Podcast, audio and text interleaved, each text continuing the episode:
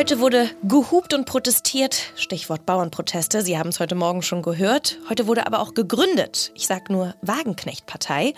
Und heute wurde sich umentschieden. In der Frage nach Kampfflugzeuglieferungen an Saudi-Arabien nämlich. Mehr dazu erfahren Sie hier im Update von Was jetzt an diesem 8. Januar 2024. Wir sind der Nachrichtenpodcast von Zeit Online und ich bin Hanna Grünewald. Schön, dass Sie uns zuhören. Der Redaktionsschluss ist 16 Uhr.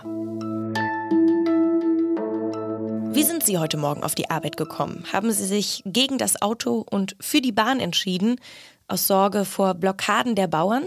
Die Landwirte und Landwirtinnen des Landes protestieren seit heute Morgen in ganz Deutschland gegen die Agrarpolitik der Bundesregierung. Der Bauernverband hat zu dieser Aktionswoche aufgerufen, um ihrem Unmut über die Sparpläne der Regierung Luft zu machen. Dabei geht es vor allem um die Steuervergünstigungen von Agrardiesel. Auch wenn die Bundesregierung da letzte Woche zurückgerudert ist, reicht das den Landwirten nicht aus. Mein Kollege Zacharias Zacharakis ist Wirtschaftsredakteur und hat heute mit einigen protestierenden Bäuerinnen und Bauern gesprochen. Hallo Zacharias. Hallo Anna. Wo warst du heute unterwegs und was war jetzt dein Eindruck von den Protesten? Also wie viele Blockaden hast du gesehen? Ja, jetzt im Moment äh, stehe ich hier in Rostock auf dem Universitätsplatz und habe gerade meinen Text äh, fertig geschrieben.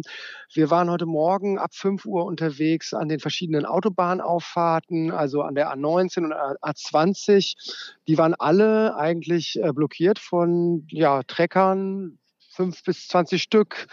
Äh, unterschiedlich viele Teilnehmer und äh, die haben um 6 Uhr angefangen mit ihrer Blockade, also die Landwirte und sind dann ziemlich pünktlich auch wieder um 9 Uhr abgezogen, so wie das äh, die Vorgabe war durch äh, die Behörden hier vor Ort. Genau, das lief soweit also einigermaßen friedlich ab. Hm. Hast du denn auch mitbekommen, wie Nichtbeteiligte auf diese Proteste heute reagiert haben? Also eher mit Solidarität oder gab es da auch ähnlich viel Wut, wie man das ja auch manchmal bei diesen Klimaprotestierenden gesehen hat oder beobachtet hat?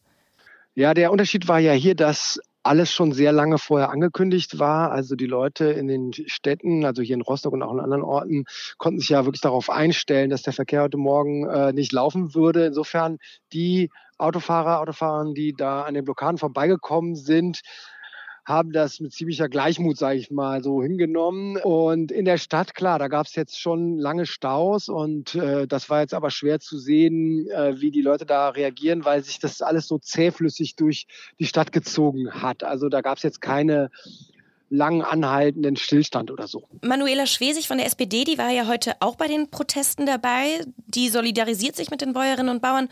Und das, obwohl die SPD ja für die Streichung von Subventionen gestimmt hat. Wie ist Ihr Auftritt denn gelaufen? Ja, sie ist relativ spontan an einer dieser Autobahnauffahrten dann ja aufgekreuzt und hat äh, mit den Bauern gesprochen.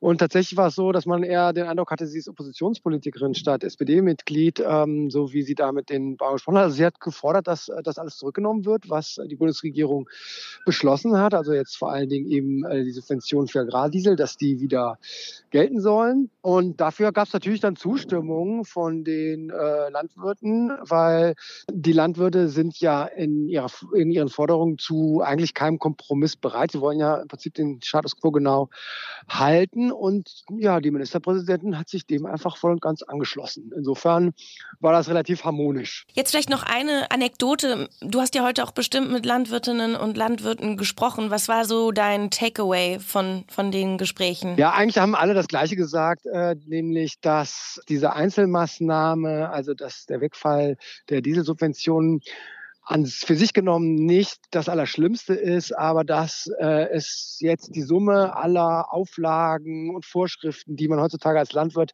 habe, dass das jetzt dann doch irgendwann zu viel sei alles und dass jetzt irgendwie äh, das Fass übergelaufen sei. So, das war im Prinzip ein, ein Satz, den ganz viele hier gesagt haben.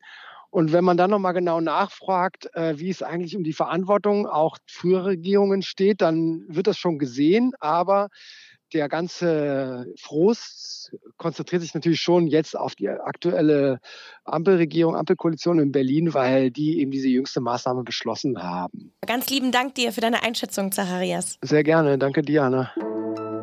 Das Bündnis Sarah Wagenknecht wurde Ende Oktober als Verein vorgestellt. Heute wurde daraus eine Partei. Sarah Wagenknecht hat heute ganz offiziell in Berlin ihre neue Partei gegründet und auch vorgestellt. Auf dieser Pressekonferenz hat sie bekannt gegeben, dass sie mit der neuen Partei schon bei den kommenden Landtagswahlen in Sachsen, Brandenburg und Thüringen im Herbst antreten will.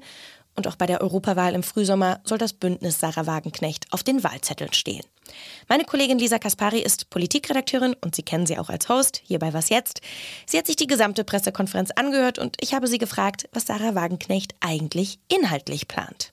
Ja, so ein richtiges Parteiprogramm in dem Sinne, das hat das Bündnis Sarah Wagenknecht noch nicht. Das soll erst bis zur Bundestagswahl ausgearbeitet werden von Expertenräten, wie es Sarah Wagenknecht sagt, also Menschen, die in Anführungszeichen sich mit den wahren Problemen vor Ort auskennen.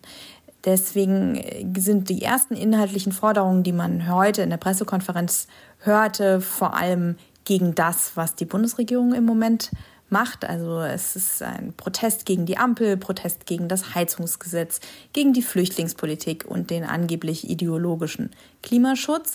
Wie konkret das Bündnis die Dinge anders machen will, bleibt allerdings total unklar. Und auch links will die Partei nur so halb sein. Man definiere sich als links nur, wenn es darum geht, den Kampf der kleinen Leute gegen die Reichen. Man wolle aber nicht links in dem Sinne sein, dass es, wenn es um Gender-Themen oder eine bunte Gesellschaft geht, das bezeichnet Wagenknecht als Lifestyle-Linke und das gefällt ihr nicht. Im Dezember hatte sich die Bundesfraktion der Linken aufgelöst, weil einige linken Abgeordnete Wagenknecht gefolgt waren und aus der Fraktion ausgetreten sind. Rüstungsexporte nach Saudi-Arabien sind umstritten wegen der Menschenrechtslage und weil Sorge besteht, dass das Königreich mit mehr Waffen auch mehr Einfluss auf regionale Konflikte ausüben könnte. Die Bundesaußenministerin Annalena Baerbock ist nun aber bereit, Kampfflugzeuge des Typs Eurofighter an Saudi-Arabien zu liefern. So hat sie es am Rande ihrer Gespräche in Israel angedeutet. Begründet hat sie diese Entscheidung mit der Rolle Saudi-Arabiens im Nahostkonflikt. Die saudische Luftwaffe soll mit den Kampfflugzeugen auch gegen Israel gerichtete Raketen der Houthi-Miliz im Jemen abschießen können. Die Bemühungen Riads um eine bessere Zukunft in der Region. Damit trägt Saudi-Arabien maßgeblich auch in diesen Tagen zur Sicherheit Israels bei und trägt dazu bei, die Gefahr eines regionalen Flächenbrandes einzudämmen. Die Kampfjets sind ein europäisches Gemeinschaftsprojekt. Großbritannien hatte sich bereits davor für die Lieferung der Eurofighter ausgesprochen. Deutschland ist aber auch beteiligt an dem Projekt und hat deswegen ein Vetorecht, was Exportentscheidungen angeht. Das heißt ganz konkret, ohne die Zustimmung Deutschlands dürfen Eurofighter nicht exportiert werden.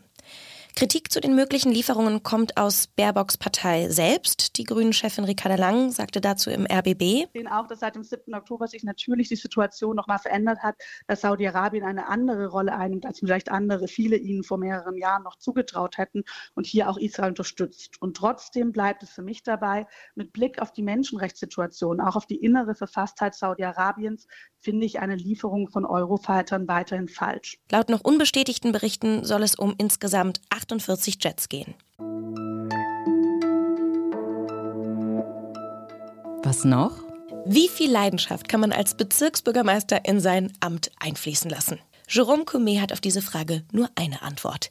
Ja. Der Pariser Bezirksbürgermeister ist leidenschaftlicher David Bowie-Fan und hat jetzt eine Straße nach dem britischen Sänger in seinem Bezirk, dem 13. Arrondissement, benannt und absolut treffend zu dem Song, den David Bowie und Mick Jagger aufgenommen haben, lädt der Bezirksbürgermeister unter dem Motto Dancing in the Street zu der Einweihung der neuen Straße ein.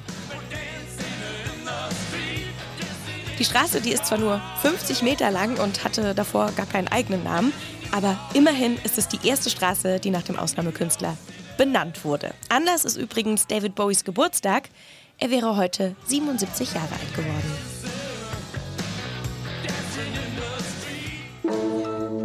So, mein Ohrwurm für diesen Nachmittag ist damit auf jeden Fall schon mal gesetzt. Schreiben Sie mir doch gerne, welchen Song von Bowie ich mir noch in die Playlist ziehen soll. Und natürlich können Sie auch Kritik oder Fragen loswerden.